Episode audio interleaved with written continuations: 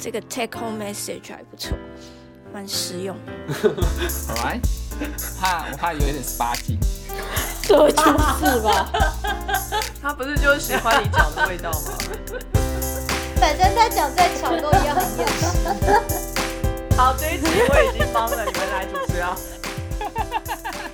各位听众，大家好，欢迎收听《Sky in the World》再一次的播出。我们今天是最受欢迎的博士闲聊单元。好，各位如果在学术界打滚多年的话呢，一定是曾经有经历过这个把研究的成果写成文章送给出版社，让出版社呢送给同才去做审查。通过了的话呢，这出版社呢就会接受我们的草稿，然后会帮我们做一些排版啊，发表出去，这才是真正的一篇学术文章的诞生。那在这个同才审查的过程当中呢，其实就是每一个研究者在投这个文章的时候最忐忑不安的时候，花了好几年的心力哦，写出来的一个小 baby 要被大家彻头彻尾的检查，有任何的错误都会必须要被修正，有任何没有做完整的地方都要再继续补上，甚至还有可能这个同才审查回来的意见。会是打脸你，就说你这个研究并不重要，或是已经有人做过了，不能发表，就好像是把自己的孩子送出去选美，到底会选上还是不会选上，就是心中非常忐忑不安，很多蝴蝶在飞这样子哈。那作为一个学术研究者，我们可能会是那一个把作品送去给人家审查的人，也有可能会是那一个审查别人文章的人。两个经验呢，我们今天的几位博士呢都可以来做分享。今天参与录音的编辑有意大利的小鸡，Buongiorno ragazzi。意大利现在已经春暖花开了没有？应该跟大家说 Buona Pasqua 吧，今天是复活节啊！我昨天才去海边玩回来，心情之好呢。复活节放几天呢？哦，这又是一个很蠢的故事。其实复活节都是礼拜天嘛，然后他之后那个礼拜一会放假。那他的前一个礼拜五呢，叫做 Good Friday。我昨天才知道，原来 Good Friday 在意大利没有放假，其他国家都有放。瑞士有啊，英国也有放，但是法国没有。没有，没有，没有。真的吗？你们也没有？我在意大利住了七年，我一直以为他是放假，所以我每一年都自动排了假期。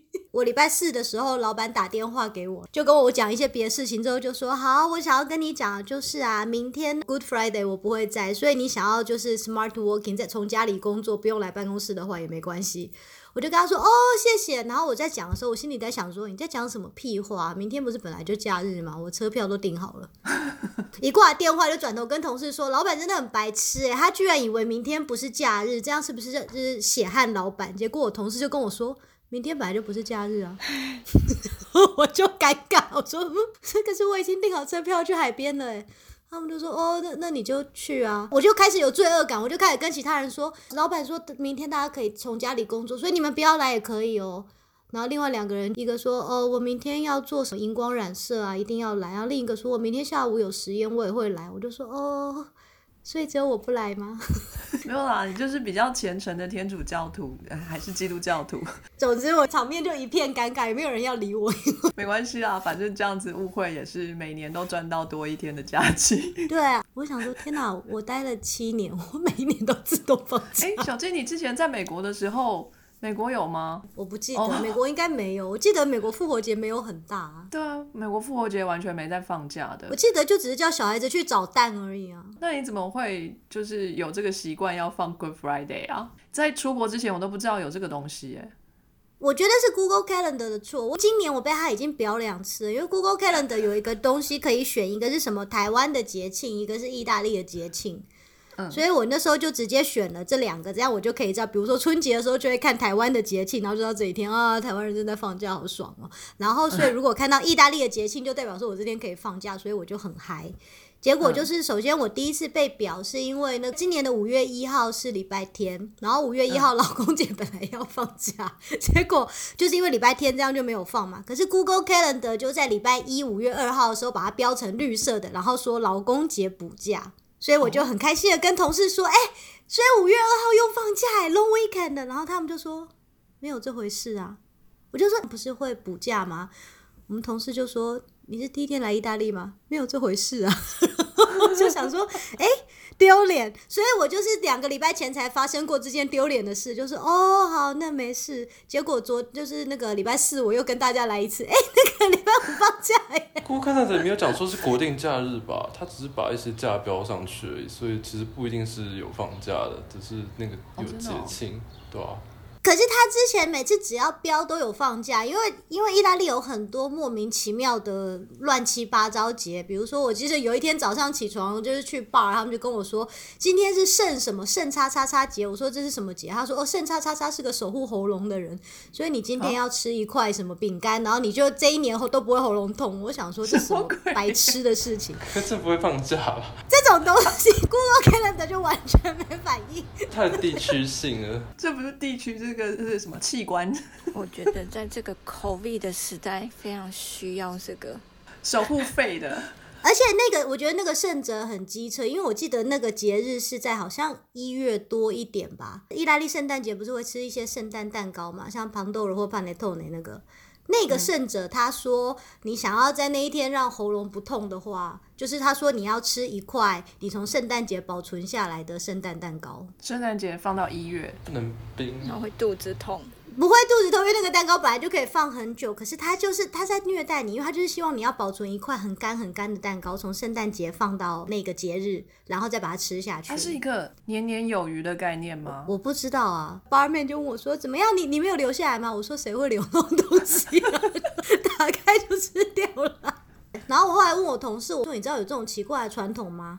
他就说：“哦，我是不会吃啊，可是我阿妈的确是圣诞节的时候都一定会把一块蛋糕包起来，放到这一天，然后干到不行，从蛋糕变饼干的状态，然后再把它吃掉。晒蛋糕干。嗯，OK，那我们今天还有法国的豆豆。Bonjour tout le monde。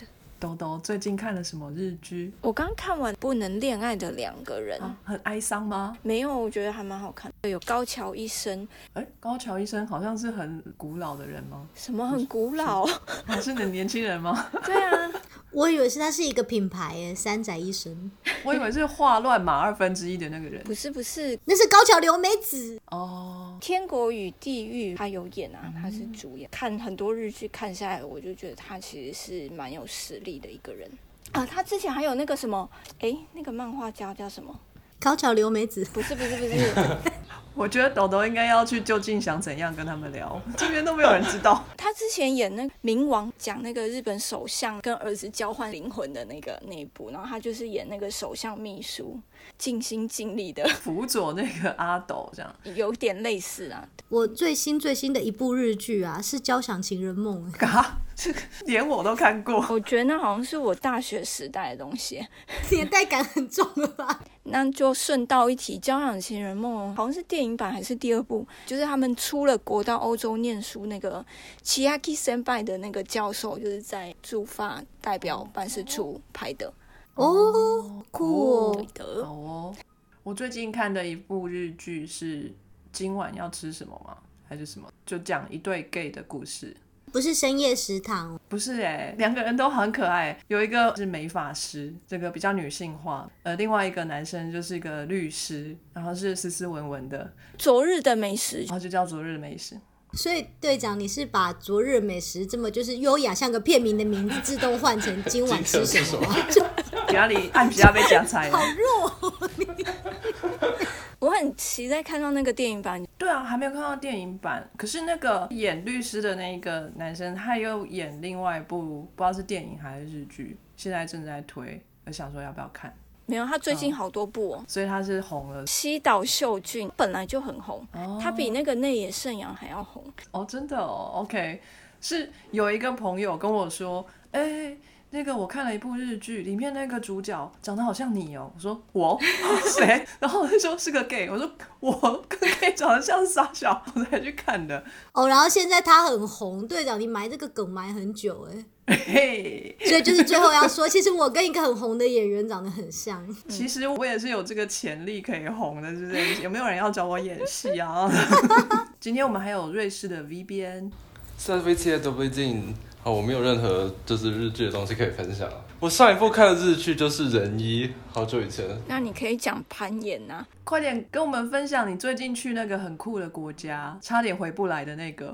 我们说冈比亚吗？那个太糟糕了，我不知道讲什么。非洲就是这样。他都已经写在他的那个脸书专业了。可是我觉得他的文笔太冷静了，所以他看起来就是也没有很糟糕的感觉。你用声音分享啊？就是我当下也没有这么 drama 啦，就我没有想要就是 creating more drama。我觉得他整个过程都很冷静啊，就什么啊，那回不去，那就只好坐在机场，然 后也没有怎么因为就真的没有办法，我演一下，但是就演了之后发现大家不管我就算了，就只好自己想办法。嗯，这还蛮糟糕，被卡在机场一个晚上吗？对啊，就一个晚上，但是在那个国家多待两天，就是就要之后都居住。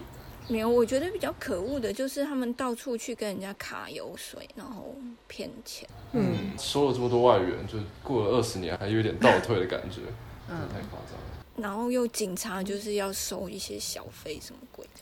哎、我也有被收过小费，也觉得可怕。我是在匈牙利去罗马尼亚那个海关被收的，然后可是那个状况下你会很忐忑，因为他也不会讲的很明，他就是说我其实是蛮喜欢你的，我是不太想让你发生这种事，因为他先讲了一个很严的规定，他说他要把我驱出驱逐出欧盟然后他就讲完之后，他就手上拿着护照，他就开始拍他的手心，这样啪啪啪，他说我其实蛮喜欢你的啦，我看你也是正正经经的一个人，我也不希望这种事发生在你身上。他就把护照还给我，所以那是要钱吗？那是要肉偿吗？我那时候就不知道该怎么办，结果我旁边的朋友他马上就跟我说他要贿赂，我就说什么？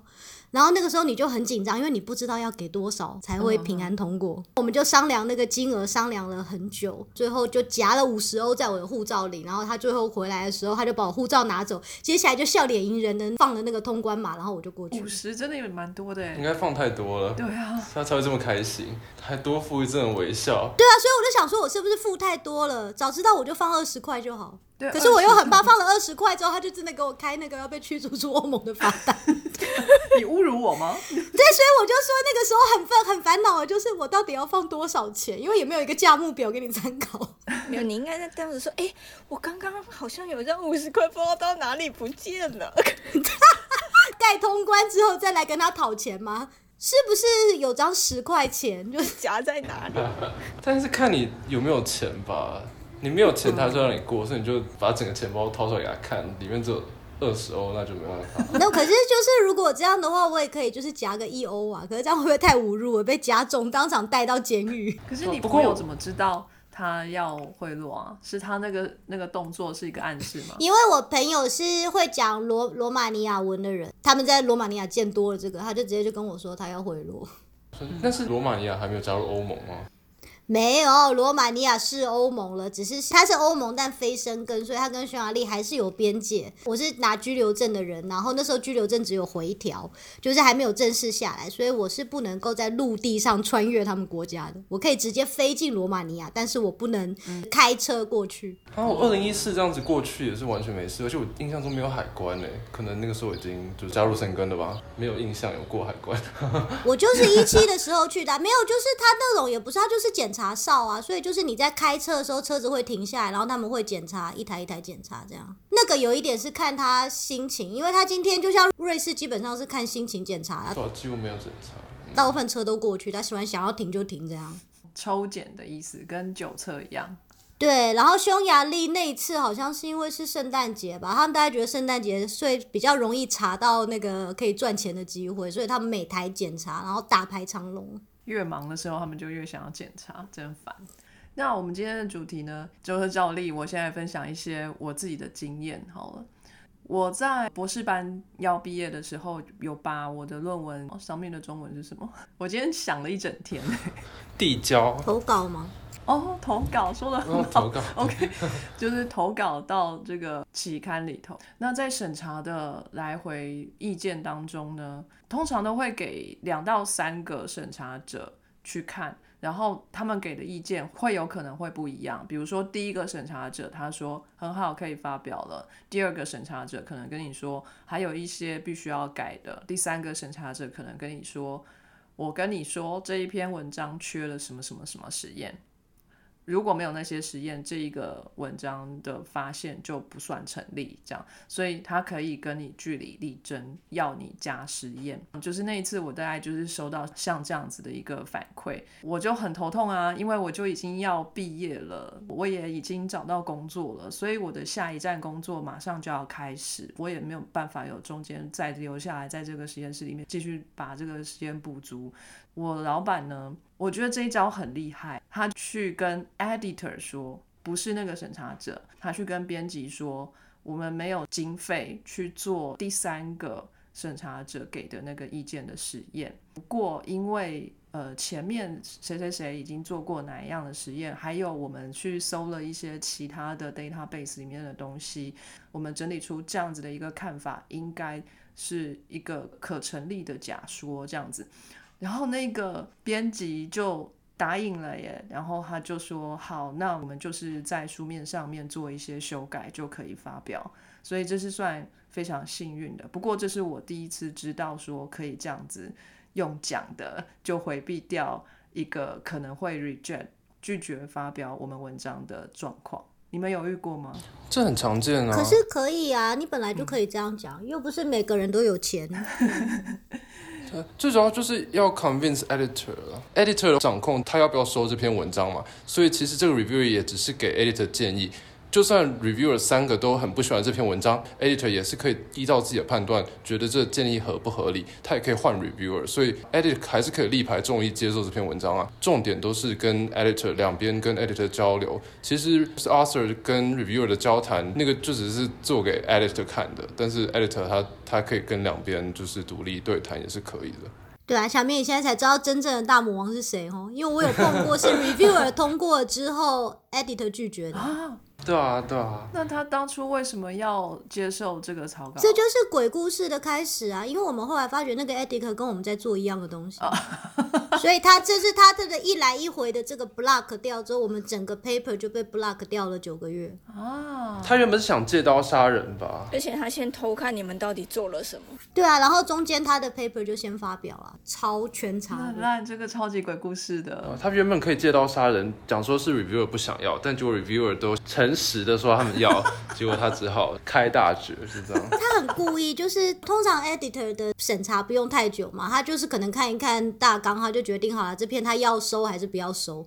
那可是他那时候等了四个月才跟我们说，好，我们决定把你们 paper 送 reviewer。我们想说奇怪，你花了四个月才决定要不要送给别人 review，然后四个月之后 reviewer 倒是很快，reviewer 只 review 了一个月，然后就是就是 revision 而已，就是要我们改改一些东西，没有要加什么别的，所以我们就把东西都改了，都补上去了之后再送回去，然后又等了第二 round 的 review，第二 round review 还是很快，就是一个月之后意见下来了。所以这样子前后加起来总共也才六个月而已嘛。接下来我们就是在等 edit 的意见，等了三个月之后呢，edit 突然回了一封信，然后开始说这一篇文章啊，整个写的很烂，然后就是做出来的东西品质很差，然后这个讯号质感很差，然后那个影像的什么解析度太差，什么一切就是非常的不合格，所以没有办法登上我们期刊。可是这个东西你从我文章一给你就可以看到这些图了，然后你等了九个月之后才跟我讲。然后我们那时候就去查 editor 是谁，然后一查他在做跟我们一模一样的东西，整个等于是 lab duplicate 到美国去。然后重点是，是我们发觉呢，就在他拒绝我们的前一个月嘛，他们的文章发表一模一样的文章，很烂。我觉得连六个月我都觉得久了，他故意要压的。看一下去跟谁申诉，因为期刊也是有很多个 editor 嘛。可是有时候他们就是认识的。对，可是他他假如这个事件被公布的话，是对他们期刊伤害很大的。可是你去申诉，你很难举出什么实证，因为他就可以说我是真的觉得你的品质非常的不好啊，或什么什么，或者哦我一开始不太清楚，但是我认真的查阅之后，觉得你们的品质很差，或什么什么之类的。他总是有他的理由可以讲啊。不过你们的通信内容，这个真的是太夸张了。可能比较老一辈，有一些大老板，其实他们很多都是凭着他们的名气跟那个期刊 editor 有认识，所以他们都觉得他们发的任何文章都可以过，就可以被发表。诺贝尔奖得主啊，对他们就直接就是用他们的名字，不管内容啊。就是我博士论文那一篇，因为那个太难做那个实验，所以 data 真的少到很难去支持我们想要说的那个东西。最好就是说，哎，应该要再多做实验，可是你要再多做，你要再重新花一次钱，所有的药剂、所有的动物、所有的什么什么什么什么什么，就有比较大咖的，他就说，啊，你去找那个谁谁谁，你去发那里那个期刊也不错，然后一定就会发这样子。然后老板就生气了，就 PNS 吧，就是美国国家院士可以内部投。对，恶名昭彰的 PNS。博班的时候也遇过几个我认为不错的实验室，专门都发什么 Nature 啊，是隐约有听到说啊，那因为他们都认识的，所以如果他们有做出来，他们当然就会发，那通常过的几率就比较高，没有说一定会过啦，但就是说，其实在过不过之间，他们就已经早有一个先决条件，就是哎。他们互相是认识的，然后打过招呼那种感觉。我就觉得，就是英国伦敦啊，和这个美国旧金山，因为他们 Nature 总部在那里，他们的优势就蛮大的。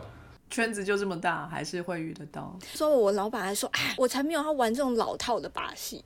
我觉得他应该就是当过这种受害者吧，就是看着隔壁的人就是比他烂的狂发，然后他的第一直被拒绝。哎，可是到现在都还是这个样子啊。学校有一个实验室，他们的 PhD 学生就是三年毕业嘛，每个学生至少都三篇，而且都是蛮好的期刊。就一开始我想说，哇，他们好厉害，对。后来看一下就发觉，哦，他们老是在那几个有名的大期刊都是 editor，难怪。就很特别，就是他可以努力去坚持去做，就像他就不觉得说一定要 impact factor 很高的期刊他才要发，他会觉得那个是符合的，然后他觉得也不错的就能够发了。当然能够越发越高是越好，可是有时候他就不会去坚持。不是说他就一定不发，反而会觉得说，你有机会先把你的那个 data 发出去，然后或者说那个期刊他认为是比较多人可以讨论的，那反而会觉得更有价值。类似的这些东西都是我从他那里学到的。那我也有当过 reviewer 的经验，不过这是一个非常非常小的期刊。我们的某一篇 review 文章发表了之后，啊，就会有一些期刊来丢一些广告，要我们把。文章丢到他们的期刊去，有点像掠夺性期刊。对，这是学术出版界的老招了。你会看你最近有发表，你最近的信箱就会爆炸，会有来自四面八方雪片般飞来的信件。如果你的那个发表很厉害、很轰动的话，就会是比如说媒体要采访，或者是。就是如果还好的话，就是一些其他的期刊会来邀请你把一些稿件投到他们的期刊去。我收到了一些是要叫我帮他们去审查一些他们自己的文章，这个文章还蛮烂的。我是答应要审查了，然后我看完了之后给了我的意见，然后就没有下文了。应该是这样子的吗？跟石头丢到水里一样，哎，就什么都没有了。我是不是被骗了，各位？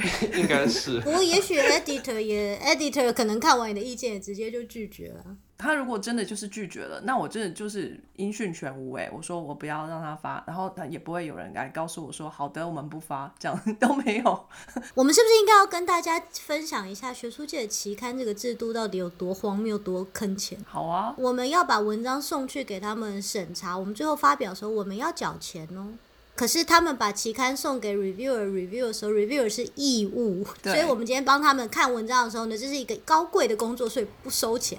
应该是自愿，也不是义务啦，也没有强迫。可是我们想要发表的时候呢，我们要为了让全世界人都可以看到，所以我们要付钱。出版社最后到底可以赚多少钱？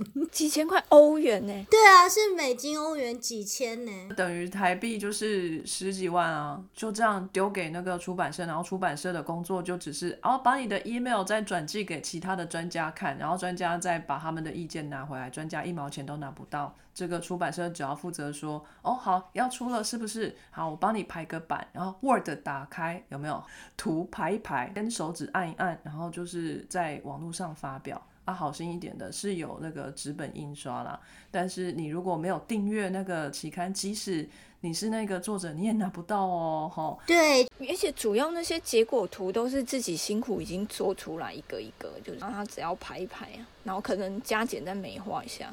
对，而且就连那个所谓的 editor，就是这个我们刚刚讲的那种万恶的 editor，可是他们可能正职都还是某学校的某某教授或某某大师，所以他们当这个 editor，他们也没有跟期刊拿钱的，就是期刊最后真正在做这些文书工作人，我就觉得这个才是他们公司的本体，这些人才拿到钱，所以我们所有付的钱都是到这几个根本就不知道是有只有几个的人的头上。对啊，你不要这样，我现在也在吸出版社的血啊，我就是那个拿你们钱的人。应该有不同的见解。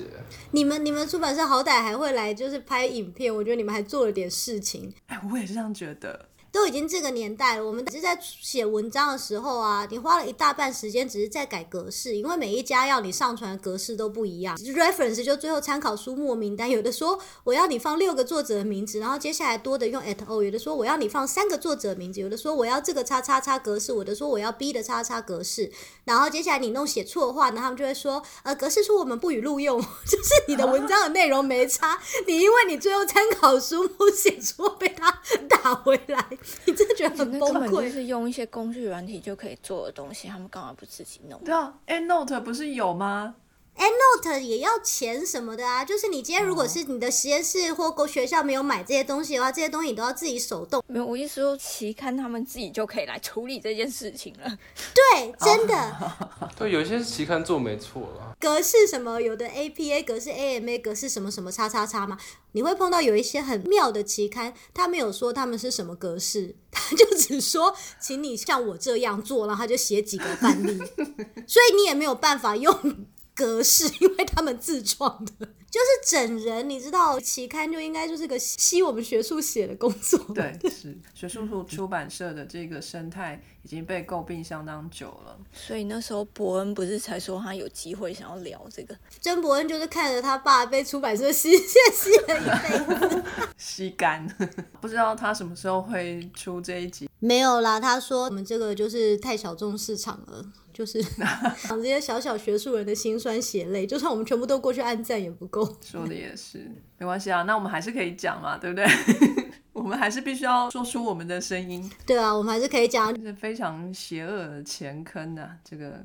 对，然后还有那个呃，就是现在期刊就是一种是所谓 open access 开放取用，就是因为以前学术期刊你要订阅才可以看里头的文章，所以大家都说科学是平等的，我们希望所有人都看得到科学。可是没有，你要先有钱可以订阅，你才看得到科学，很疯狂。所以很多大学每一年就是几十万、几百万的经费，就只是为了去订很多很多的期刊，所以让他们学生可以看。对，现在就开始有了开放取用，变成是直接剥我们的皮，对，就是我们付了钱。之后就所有人都可以上网下载，可是我们穷苦的科学家要先有钱去付这个几千块的发表费，所以就我们发表的时候其实会选嘛，就如果最近很穷，可能想说那试试看去投传统的，然后如果最近比较有钱，想说那投开放取用的。结果我上次就是我最近老板就跟我说，你去投传统啊，传统的通常那个 imperfect 都比较高，又不用钱。我想说哦好吧，然后我就找了一个传统的 imperfect 也的确是蛮高的，就看到下面他就说我们发表不收钱嘛，可是。我们印的图如果是彩色的，要收钱，一张图六百美元。我今天的图是大脑的背景是黑白，然后上面活化的东西是彩色的，我没有办法用黑白印出这个东西，我一定得花钱。就是最后算一算，其实是差不多的，反正两个合起来，一个都大概至少是要两千美金。这个这个超级传统的，这个我在续产系的时候发表就这样来彩页。的部分是要收钱，就是小时候一开始不懂的时候，就画个长条图哦，一个红色，一个蓝色，然后老板就会跟你来说。改成黑白的，你想说老板为什么这么方框？对，或者改成斜线或方块，对。然后想说老板真的很没艺术气息，为什么不能用彩色？为什么？因为彩色要钱，因为很贵。我们那个其实是贫穷的象征啊。这个小时候的记忆都回来了。对啊，就现在居然还有这样，哎，就是想说哦，好哭。然后我们还有一些读者读者投书的经验啊，也要跟大家分享一下。我们有一位读者，他做的研究是，呃，比较会涉及一些地理啊、地区啊，要用什么样的方式去形容说他做的这个实验是在哪一个地区发生的？最简单的方式就是用国家的名称，就说这是在台湾台北采的样品，做一个台湾的，比如说地质研究啊，或是什么的研究，丢出去之后去审查。哎，审查委员给的意见是你不能说台湾是国家，给我改。是是不小心被强国人审查到了，是不是？对对对对，这个是你只要发出去，你的作者里面有台湾，常常就有问题啊。他内文里面他说他是在台湾的国家资料库里面拿的。OK，那国家资料库他就说不能有国家，要把 nation 拿掉，就台湾资料库拿到的。那如果我今天是一个读者，然后我也想要拿到这一份原始资料来用不同的方式来分析，我打这个关键字台湾资料库就没有这个东西，我就找不到这个 raw data。就是事情的来源就是同一个啊，原因就只有一个。应该说会找麻烦的就是那一个啊，对，各种这方面的让人气得要死的麻烦。你在后面再截瓜号，想说这不是你想的国家，再把它注明一下，看他们接不接受。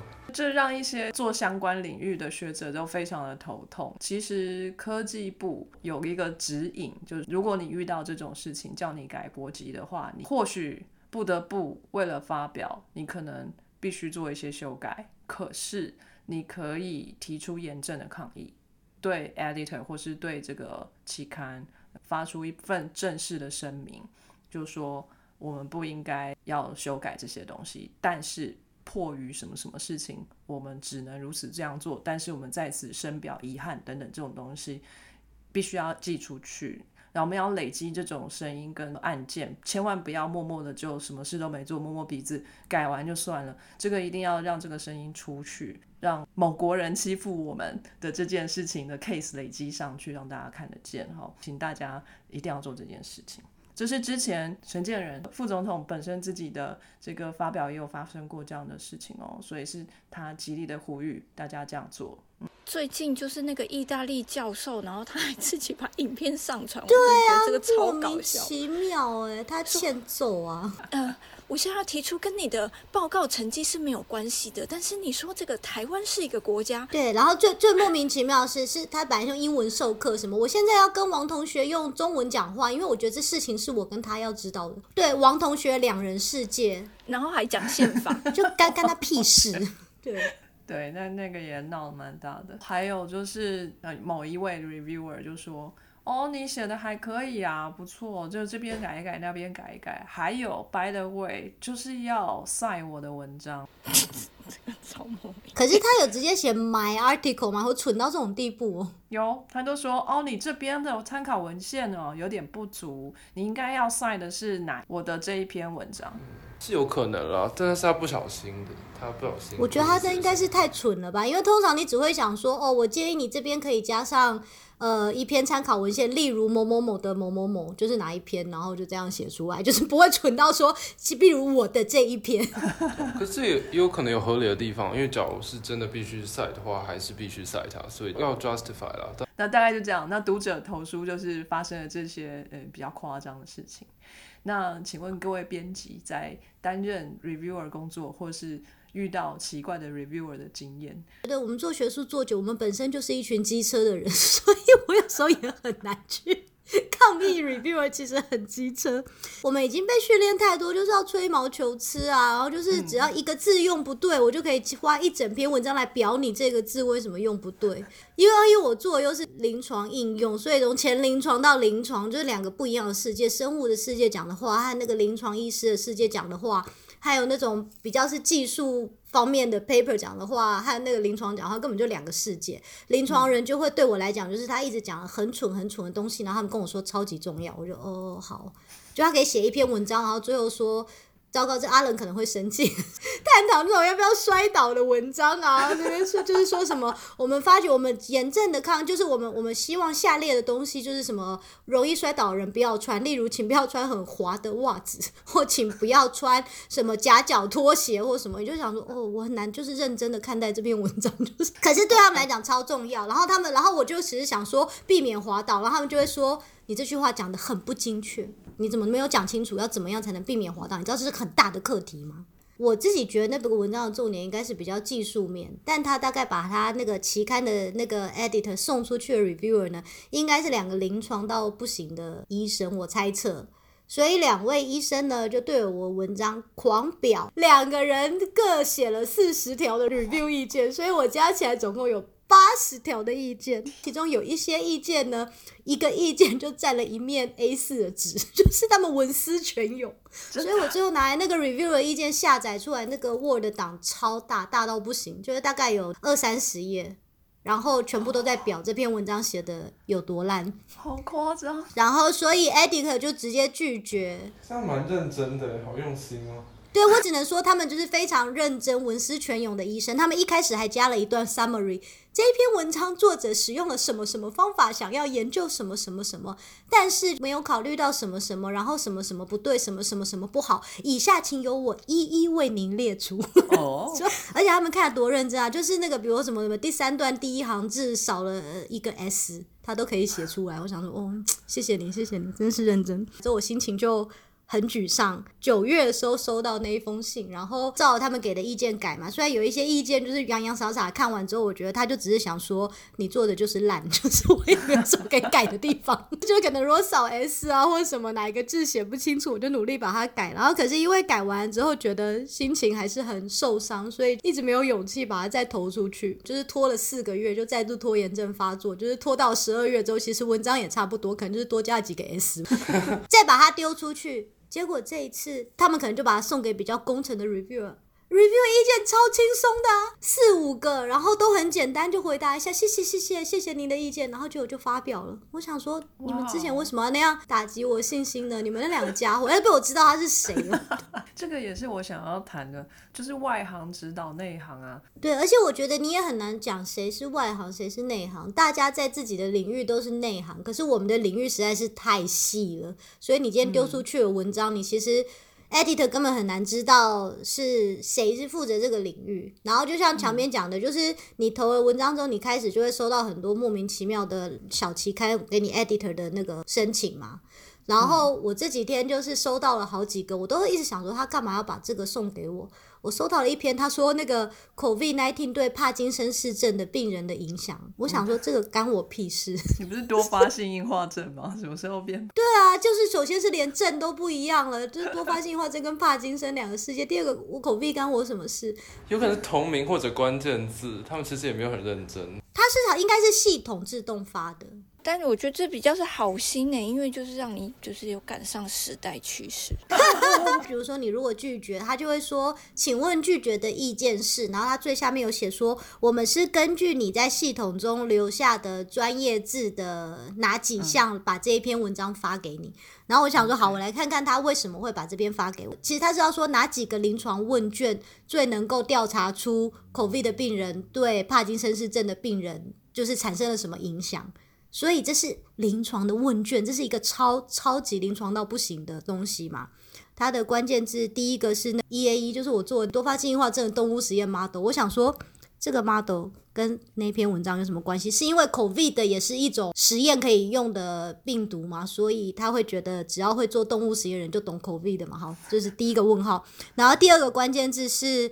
呃，多发性硬化症，所以我想说，哦，他可能觉得多发性硬化症和帕金森氏症 都跟大脑有关，所以我应该就会懂。然后第三个呢，是我写的专长之一是那个附件，所以我想说，他们大概觉得附件是在医院发生的事，所以所有的临床东西我大概也会懂。这也太宽了。反正他们连记了两篇，两篇我都觉得荒谬到不行，我都会想说，你到底为什么会选上我？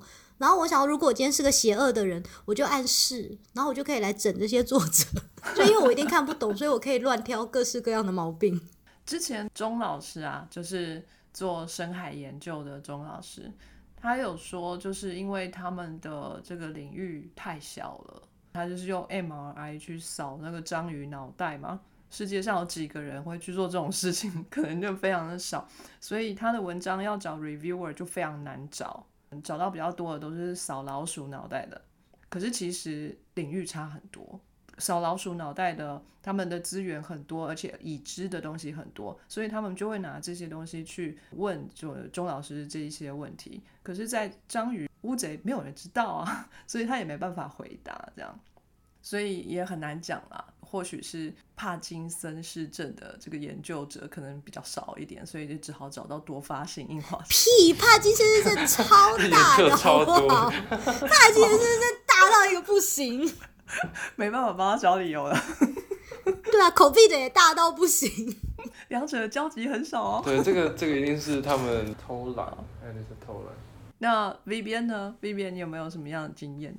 我觉得没有什么遇到什么鬼故事，不管是就是自己投还是就是别人投，然后我来审，都蛮合情合理的。因为可能至少就是我博士班的时候是在很 established 的实验室，就老板是很领域很知名，然后很受大家敬重的人，所以大家也不会找他麻烦。所以我投了几篇都是很顺利的就过。啊，好好，所以就是要有人照。嗯，是这样没错，对啊，现在在博后实验室可能会遇到比较大的阻力吧，但我还没投出任何一篇，所以这个还不知道。就我 review 别人也是蛮严格，但是我都觉得还蛮合理，而且我也不会有时间写这么多条，所以大部分都是比较就是针对实验的设计啊，然后还有对 data interpretation 这些内容写的。有些时候就是有一些小期刊来找我，但是我就。也没兴趣，就没有回他们。这应该就是少掉一些抓马，就没没什么抓马可以分享。你有 reject 过别人的文章吗？是有啊，因为有些人的 quality 真的太差了。但是我也不是直接 reject 嘛，我就是 suggest editor 讲说，就是这不符合这个期刊的标准啊，或者就是有很大的漏洞，就是文章写的 conclusion 就是不是他们 data 所表示的。所以其实就是 suggestion 啊，最后也是看 editor 决决定要怎么样。有可能 editor 就觉得我很不专业，就把我剔除了 review 名单，也是有可能啊，不知道。但整体来上，我觉得我是还是蛮好的 review，我都希望就是把文章弄好，让他们发。我跟他们也没有 conflict of interest 嘛，我也希望他们就发出去啊。所以，而且通常都是跟我领域有点相关，所以就觉得就是有这样的结果，当然是发出去就好啊。但是有时候我真的会 suggest，就是他到 low tide 的期刊吧，就觉得他没有这么 novel 或者没有这么 significant 的话，也会建议就是换期刊之类的。那你有被拒绝过文章吗？目前是没有，目前。天哪，果然是强者！哎，我没有投过这么多片哦，所以还不知道，可能不久就会有了。没有遇过挫折的孩子，对啊，我也好想要跟人家说，对啊，我没有被拒绝过。这样跟我把妹一样，我也没有被拒绝过。嚣张个屁呀！那豆豆呢？豆豆有一些经验吗？其实我现在思绪超乱，就是好像讲到哪里都可以插一两句，然后到底要讲什么我不知道。你就先全部都插好，到时候墙边再来接。插好插满，没有，我算比较好运啊。真正自己从头写到尾的，就大概两篇。但因为老板也帮蛮多的，改完之后我都觉得算他的，不算我的。然后后面的那个 submission 什么也都比较是老板他们在处理的。哎，等一下，我怎么忽然觉得上前一阵子有一篇有是不是第三篇？我其实我都搞不太清楚了。你太久没有整理 CV 了，觉得有多少 publication？没有，因为很多很多，好好好嚣张哦！就是我因为 publication 很多，就是没办法整理。没有没有，因为我老板他都会把有参与的人放上去，然后他的真的很多。因为就是可能每个月就会收到一篇 Dear Doctor Wu，we 呃不啦不啦，就反正就是说就是收到那个 submission，然后想说哦现在又哪一篇发出去，然后现在是什么主题，这样就是我自己都快搞不太清楚了。好好哦，躺着发。好，我怎么觉得我们今天这是一些凡尔赛发言啊？一个是说啊，我都没有被 reject 过；一个是我把妹都一直成功；然后最后一个说，我也不知道每个月信箱就是会一直有信来告诉我又发现 paper 了。你们干嘛？你们是要让我心酸是不是？满满的玫瑰，是我老板很多产，不是我很多产。对，H index 应该超高，因为这是。哎，我我真的没有去看，因为其实我真的我个人不是非常在意这个东西。然后前一阵子是我同事有一篇一些那个统计的。一些重点我都觉得天哪，怎么就只有这样？那时候是要回 reviewer 的东西，然后他就只想要针对 reviewer 提的意见去回答，但是我会觉得他就只是把所有的结果全部都倒出来拼凑，因为没有一个完整的东西。然后我本来想说，哎，那他可不可以稍微再多帮他改一下，来多去看几个那个统计计算？但是结果就是他完全不想要理这些，因为他其实也已经离开了，感觉就是他想要赶快能够过就让他过了啦，就是还是如果我要帮他搞什么，那我去帮他搞的那个意思。但我没有时间，我不是没有办法弄。那我想说，好了好了，那不然就是他想要这些重新验算的结果，然后跟补充一些 data，然后我就算给他，然后让他去回那个 review。我觉得我们刚刚听到豆豆就是真正科学家的心态，他是想要把作品做完美。我应该就跟你那个同学比较像，就是我把它发出去就好了。这个 review 没有抓到耶，好太好了。头头应该是 reviewer two 吧？就是常常我们就会想说，哦，就是回那个 reviewer 就回完他。可是其实有时候 reviewer 他给的建议是有助于那整个故事。有时候我不是说一定，如果可以的话，我说如果可以的话，因为其实常常是现实状况不允许，因为有可能已经毕业了，你已经换实验室，已经换主题了。就像刚刚小鸡说那个九个月还只是等回复，所以就是往往其实最后都没有办法做到这么好。但是我是说，就是一个理想状况之下，出发点是你想要把你的这个研究跟大家分享，而不是哦我有发我有个成就然后交材了事，我就觉得不应该是这样。哎，小鸡说一下你那个十一年学长故事。可是我一定要讲十一年的学长，就是他其实超级优秀，所以大家真的不需要同情他。他他发很多很好的 paper，就可是。他真的也是很有科学精神啊！他就是要把这一篇完成。他的那个十一年的故事，我觉得是要展现出一个科学家的真精神，因为他完全不缺这篇 paper，这点我一定要强调。他是应该是从台大的时候，那时候暑假去那个实验室吧，可能暑期或短期的那个一个交流学习，然后他就在那边做了很多东西，然后他后来要把这个东西发出来。可是因为那个就只是他短期去的地方，等到把那个 paper 都整理完发出去的时候，他其实已经离开那里了。那接下来 reviewer 呢，就是疯狂的要他补实验、补 data、补实验、补 data，从他投出去到发表过了十一年，他中间不断的换地方，然后就是每年就要等到那个比如说寒暑假有空的时候呢，才能够飞回去那个学校找个朋友的家让他挤，然后再去实验室赶快补做那一个实验，然后好不容易补完了一些，然后出来把。data 分析好加进去，然后那个 reviewer 又在要求新的实验，所以他又要再等一年，然后再飞回去，然后再去做那些实验，所以他就这样子一来一往之间，他三个 reviewer 嘛，有一个 reviewer 都已经。审那篇文章审到崩溃，就说我觉得真的很好了啦，可以发表了啦，就是一切该有都有。我已经看这篇文章看很久很久很久了，结果他说那时候第三个 review 还是不放过他，又在加实验。会不会有有人都退休了？这还蛮神奇的，没有被抢，对吧？没有被 scoop 也是蛮神奇的。假如像小鸡的案例，可能 review 就把自己发了吧。对啊，对，可是我是觉得学长做的东西应该也是一直都是蛮尖端、蛮厉害的。十一年维持尖端也是蛮神奇，可能是冷门或者我们讲说尖端之外，可能做的人也不是那么多吧。因为他做了一个很妖怪的领域，他做生物数学。不会也许这十一年大家都是草包，都没有人有突破啊。你知道，这他也许就是这么前卫，你知不知道？爱因斯坦等级。对，因为你看他做生物和数学，所以他是不但生物超好。他数学也超好，他以前在台湾就那种数学奥林匹克那种，就是天才型的。你去哪找一个生物这么好、数学这么好的人啊？这两个就是感觉就是生物好人，数学大概就很烂；数学很好人，大概就是那个我们这种理工宅，然后生物就很烂。同样两个都会的话，就会像我这种啊，就是我们两个都只会低阶的，就是高阶的都上不去。可是他是两边都很厉害。对你还说其中一个 reviewer 他都自己都退休了。对，我记得他说他 reviewer 要退休了，而且是退休感言。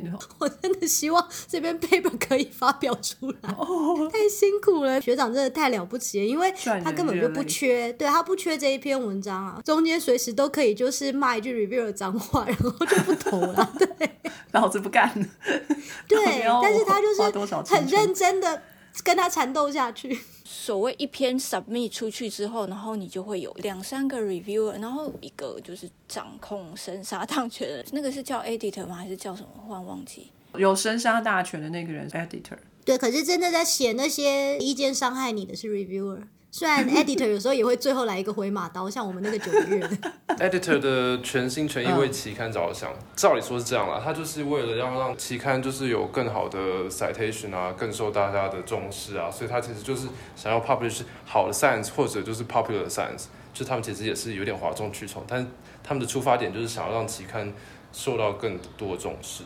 但是那个所谓 editor，他是不是只是负责那一两篇吗？他们会有一个 editor 大头，所以那个大头可能他就只是会看一下那个你的摘摘要，看一下是不是真的适合我们这个期刊，然后呃有有没有兴趣继续。如果有兴趣，他可能再把它 assign 给他下面一个小一点的 editor 看。然后如果小一点 editor 觉得 OK，他接下来就负责追这篇文章，他就负责找 reviewer，然后负责去看你们的沟通这样。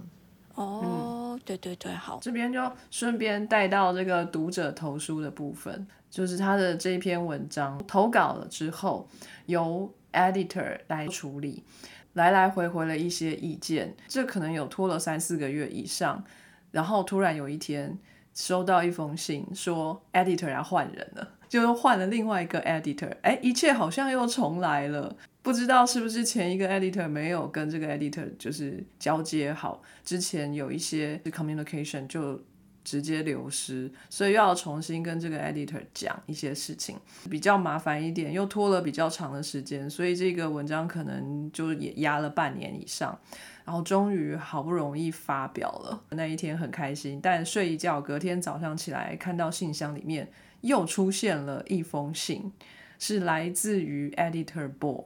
哎，说恭喜你，这个文章已经被接受了，你现在可以来缴钱了啊！我们刚刚说这个发表文章是不是要很贵的钱，要十几万台币来着？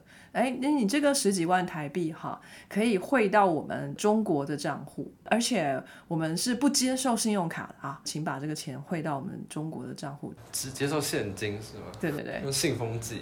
对，还要不要就说皮箱寄过去？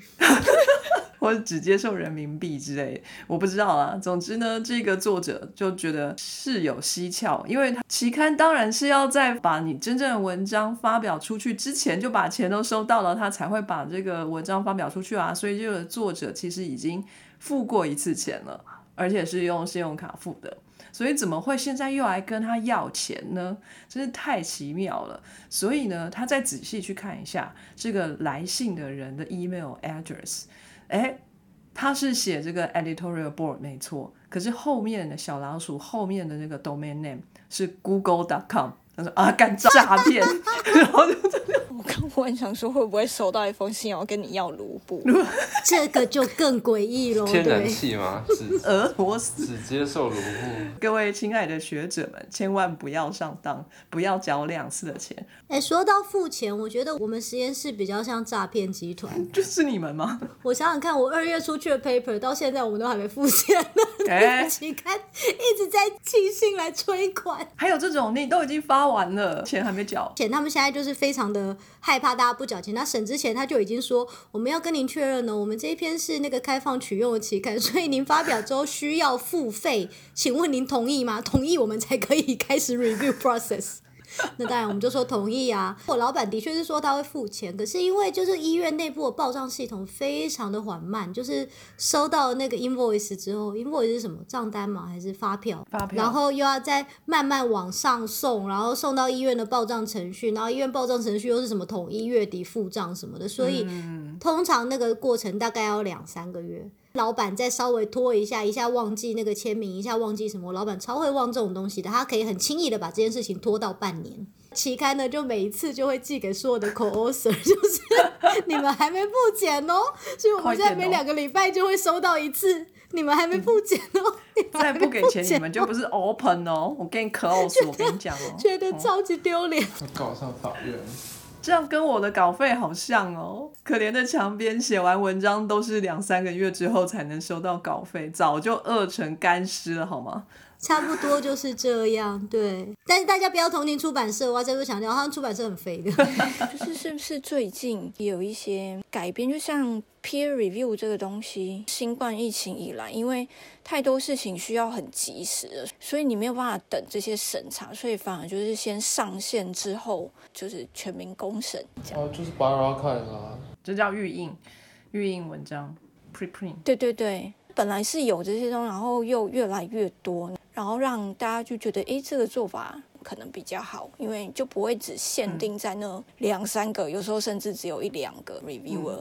这其实不是来自疫情啊，其实很早就有了，尤其是在物理的领域，就是他们其实最主要还是就是想要真的改变这个就是学术的文化，造成更多的 sharing。对对对，本来就已经是有这，但是就是好像大家不太重视，诶也不是说不太重视，可能就是照原来的习惯去做，没有特别想说要改变。疫情有稍微催生了一下啦，嗯对，对，可是快速上线有很多口 V 的，就是后来也就下架嘛，因为就发觉它就是其实是错的，对吧？这样就是很合理啊，就是它该下架它就被该被下架。对对可是下架之前，它可能已经被引用很多次了。可是连期刊也会发生，就算文章下架了，它还可能会继续有 citation 哦。就是有人看 review 啊，从 review 里面的 reference 去筛，他其实真的没有看到那一篇文章，所以这篇文章已经撤下，他还不晓得。或者你今天下载这篇文章嘛，然后它可能过了不久之后被撤下来，可是你不知道，然后电脑里还有这篇文章，然后你那时候一直以为它是对的，因为你也没有再去 follow，因为也很难去 follow 一个文章有没有被撤下来。所以我才说说在理想之中，如果它是被撤销的，但是 OK 啊，我们都有可能不知道，因为我们可能不能就是没有时时刻刻都去追，但是或许有有个方法很容易知道，那别人就可以告诉你说，哦，其实这个其实是错的。有人在开发这件事情，就是用 blockchain 来做这个 citation 跟发表文章的记录，所以这个你撤这个记录都会在，而且是联动的。对，因为我的意思是说，不小心参考到，或是你还不知道它被撤销的东西，因为你读过，你觉得它合理，我觉得这都是有可能的事情。然后，只是你必须要知道说，哎，它或许事后被很多人辩论完之后，觉得它是该被撤销的东西，你就要接受它是一个被撤销事情，而不是说，哎，我就看过这一篇啊，他就说这样啊，所以我就要支持这样。我觉得这不是对的啊。另一个点是，就是也许很多人觉得它要被撤销，可是你还是觉得它是对的啊。可是有时候 A 觉得是错的，B 觉得是对的、啊。可是如果那个是你能够去证明的，那你就去找到那个证明啊。可是就像我以前老小老板很爱讲，他说科学你今天真正证明到最后，最后证明不出来的地方是怎么样？就是比信仰啊。我觉得 A 是对的，我觉得 B 是对的。如果你今天就真的到了一个最后一个地方，然后其实你觉得也说不出它是对的还是错的，那有一派人就会说证明不出来就是错的，然后有一派人就会说证明不出它是错的就是对的，就是看你的信仰啊。大家都可以有不一样的意见，然后看谁有比较大声的说话时候嘛。还是看现在这个科学的潮流比较偏向哪边？我不认为说现在潮流是 A，你就不能说 B。坚持 B 的人，他可以继续坚持他的 B。当然可以啊。可能发不出文章吧，拿不到经费。对啊，因为我们当初就是那个坚持 B 的人啊，就是我们实验室被 reject 文章多的是，打开那个 submission 系统，就是二三十篇都是 reject 的啊。这个就很像一个东西的市场占有率，因为我们就是推出的东西是商品。那商品它有 A 或 B 或 C，比如说你今天很难说中华电信、台湾大哥大、核信到底是谁超好还是谁超不好，因为其实都很不错，都各有优缺点。中华电信可能之前做了一个大促销或什么，刚好他们先开始或什么什么，或者中华电信可能跟 iPhone 合作，以后 iPhone 都只能用中华电信，那 iPhone 的使用者就会扩大中华电信，它就会去挤压到别人，就是它最后不一定只是 A 或 B 谁比较好的问题，其实最后就变成你的市场行销怎么做，特别是因为像我们做到临床，就真的是很卖到市场嘛，有时候你的这个技术就跟某个大厂商西门子买你的技术，把你的技术放在他的机器里头。就突然全部人都用你这个技术啊，然后你那个比较小的重的技术，也许比较好，可是也许你比较不善社交，然后你没有把它卖出去，就是变成是它就是一个要可能额外付钱或者什么需要有一些呃城市的技巧才会的技术，那它最后就卖不出去，然后最后就慢慢式微就消失了这样。那就是广大的消费者决定啊。对啊，科学家就是广大的消费者啊。我们就像很多很新的一些技术，比如说现在大家在分析语言或分析 Twitter 什么的，也许你今天不是一个超级强的城市工程师，但是你知道怎么样去下载一些 code。那如果今天网络上有免费的工具，然后和有付钱的工具，那你当然一开始你就会选择免费的工具比较多嘛。那免费的工具自然就慢慢就这样壮大了，可是并不代表付费那个工具比较差。A 越多之后，大家就会越了解 A，大家就越不了解 B。就像刚刚那个强编讲钟老师那个例子啊，大家的 MI 去扫老鼠脑，他们对老鼠脑超级熟、超级懂，知道很多东西。可是他们在扫花枝脑的时候，他不知道，所以他就会拿老鼠脑的东西来问花枝脑。可是他不知道，也许花枝脑已经做出一个很新的东西，他们根本不知道，因为他们对花枝脑一无所知。所以我们之前就会碰到这种状况，他们只会一直问着说。哎，可是 A 技术这个东西你怎么没有？可是我们 B 技术就是最强最强的那个惊爆的那个点，A 技术的人根本不知道，因为对他两件事情根本不存在。我们之前常常就是这样，然后每一次拿出去审，他们直接就会说，呃，你们这个 paper 不可能，因为这个东西根本看不清楚。可是其实是用 A 技术看不清楚，用 B 技术看得很清楚。可是他们根本没有想过，对他们讲这个东西就是 MI 照不到的，就这样。然后他们只会看 argue A 技术做到你做不到的东西，比如说，哎，你扫描时间怎么这么长呢？有问题吧？巴拉，然后就就就就就没了。常常最后 review 到最后就是这样，因为你丢出去的那两个 review，如果他们就是 A 技术的始终支持者，他根本就不会懂这些。所以我才说不能把 reviewer 只限定在这种小众啊。到大众就有一个问题，是因为 B 技术是小市场，所以都都等于是我们的徒子徒孙，他就会说你们就是自嗨啊，就是当你开放，你不只限定这个人之后，有这个更多的机会，没有说一定。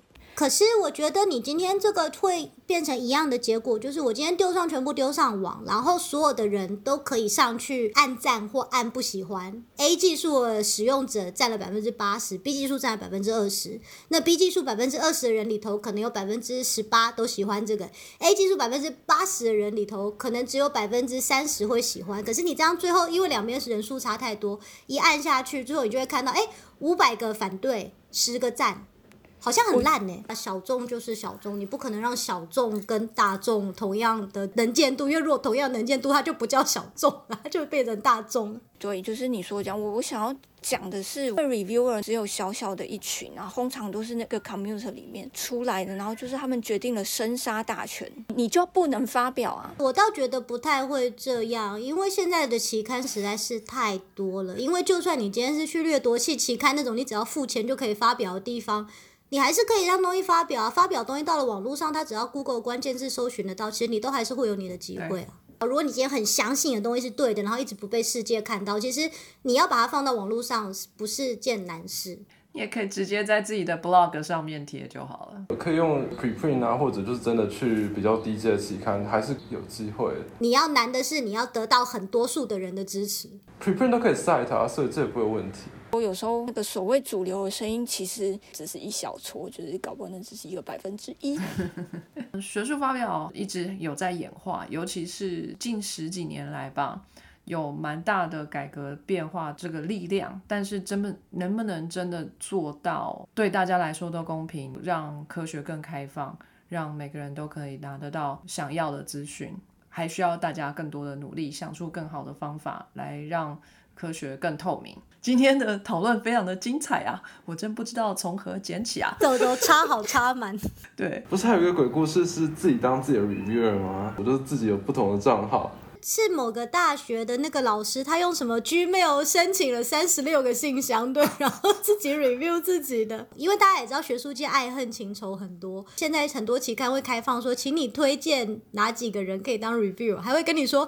你有没有说谁你不想要他当你的 reviewer？就是可以把仇家放在不想要，然后把你觉得会欣赏你作品的人放在想要，然后这个人就很天才的帮自己申请很多不同的信箱，然后可能都写署名的某某某教授，就把它放在推荐的 reviewer 那边，然后期刊也没有查，就把那个文章寄过去，所以他就自己帮自己按赞，就是哦好棒，然后就发表了。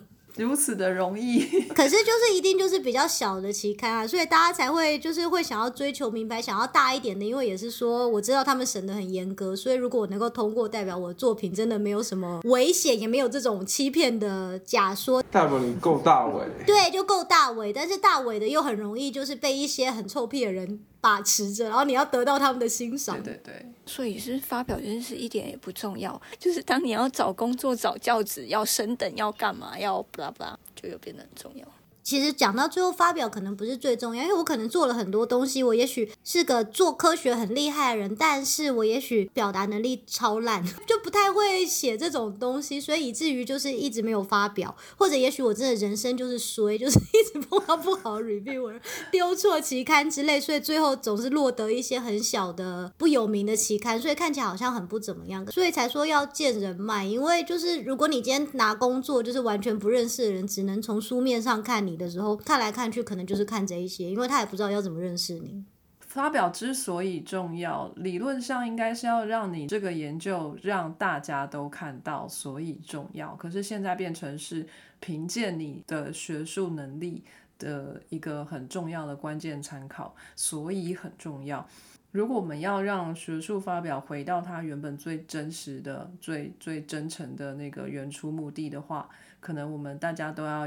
稍微有点改观，或者是这整个系统可能需要一个很重大的改变，就是要怎么样看一个人的学术表现好不好，应该不只有发表，就看他的研究的受欢迎程度啊，他像什么 citation 啊、H index 啊，他的合作能力啊，就看他在研讨会上的受欢迎程度。合作啊，拿到多少计划，像我们 Sky 有对外沟通的能力，对大众沟通。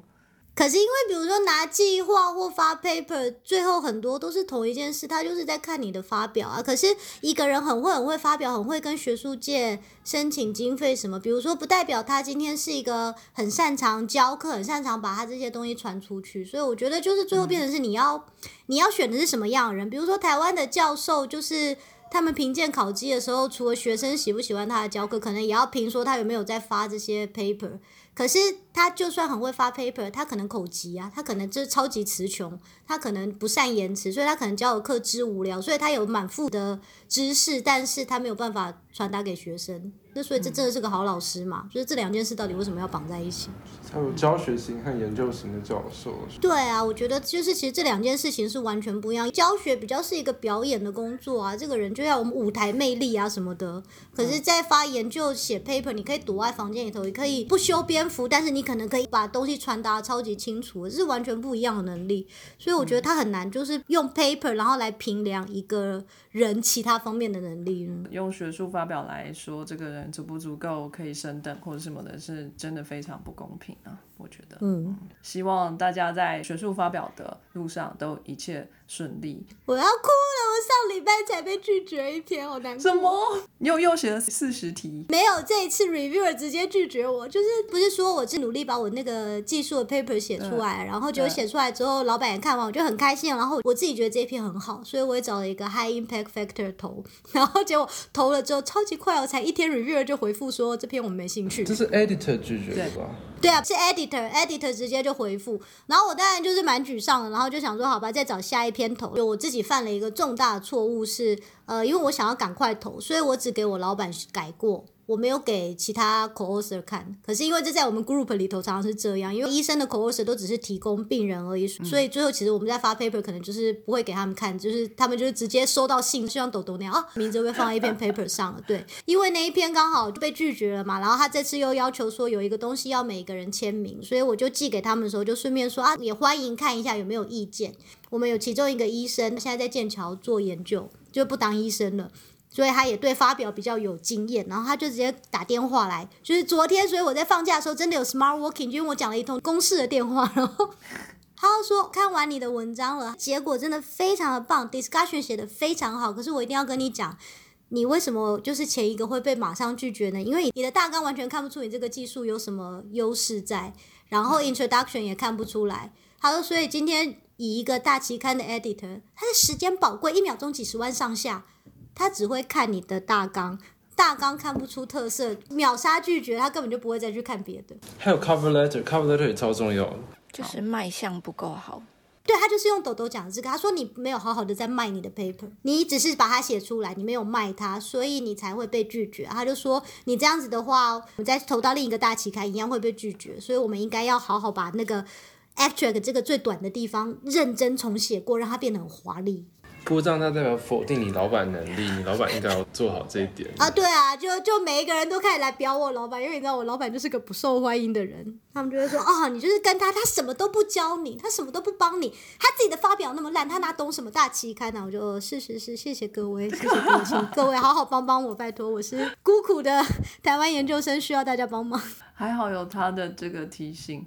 对大家以后就是老板太没用的话，也可以就 寻求外援，拜托其他人帮个忙，对，看有没有好心人。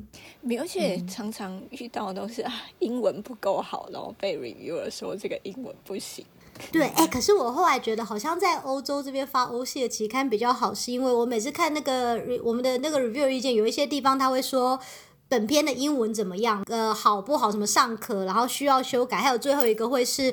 我觉得我的能力不足以评论别人的英文。我每次 review 都选那一个，我都想说超好的，超好，大家都不是英文母语的，太好了。哎，可是我就遇过几次都是那个说英文不够好，我心想说那我要怎么办？没办法，就找个外国人来学。对，或是送 proofreading 啊，多花点钱而已。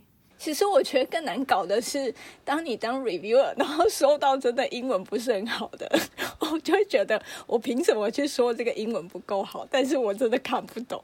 我上次也是收到一篇，觉得他英文真的奇烂无比，可是我又很怕会不会其实是我英文不好，然后我还去查那个文法，对我觉得这个真的超痛苦。认真查完想说应应该是可以，有我的能力说他英文不好吧？我好，那就期望小鸡的大作再次出现这样子。不过那个 editor 立马就是拒绝你，也是一件好事啦，不要让你浪费太多时间。与其压在那边，九个月，对对啊，这也是好事。在学术领域里面工作或者是做研究，的确是非常的辛苦。要做学术发表，是我们呃辛苦工作之后最后一里程路哈。希望大家呢都可以非常的平安顺遂，reviewer 不会太机车。自己在当 reviewer 的时候，希望大家也佛系一点。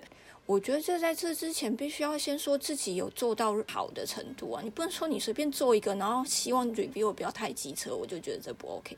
可大家的标准差很多哎，我认真觉得豆豆如果当 reviewer 会是很狠的那一个。那是 review two，真是。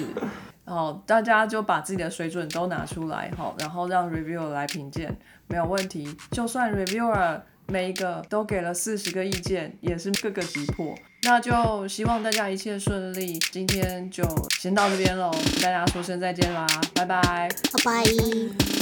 非常感谢各位听众的收听和支持，特别要感谢各位赏杯咖啡的朋友，在 First Story 上的 Costy Lover、Jean 以及匿名赞助者，Patreon 上的一圈 Wu Newton、Catherine、Evan Wang、Eddie Hu、一圈 Wu、Elliot Barrett、Adam Joe、Ernest、Nikki Hu 以及 Howard Su。Sky in the World 在各大 Podcast 平台都能收听得到，Anchor、s o u n d o w n、Spotify、Apple Podcasts、KKBox 都能搜寻得到 Sky in the World 的节目。另外，Sky in the World 也会在脸书页面以及 Instagram 上分享科学家的八卦、科学新知，还有编辑们的日常给大家。有任何问题以及意见，都可以在各大平台上留言让我们知道，我们将竭尽全力为您寻找答案。欢迎追踪分享，Skynewer 让更多人知道有趣的科学哦。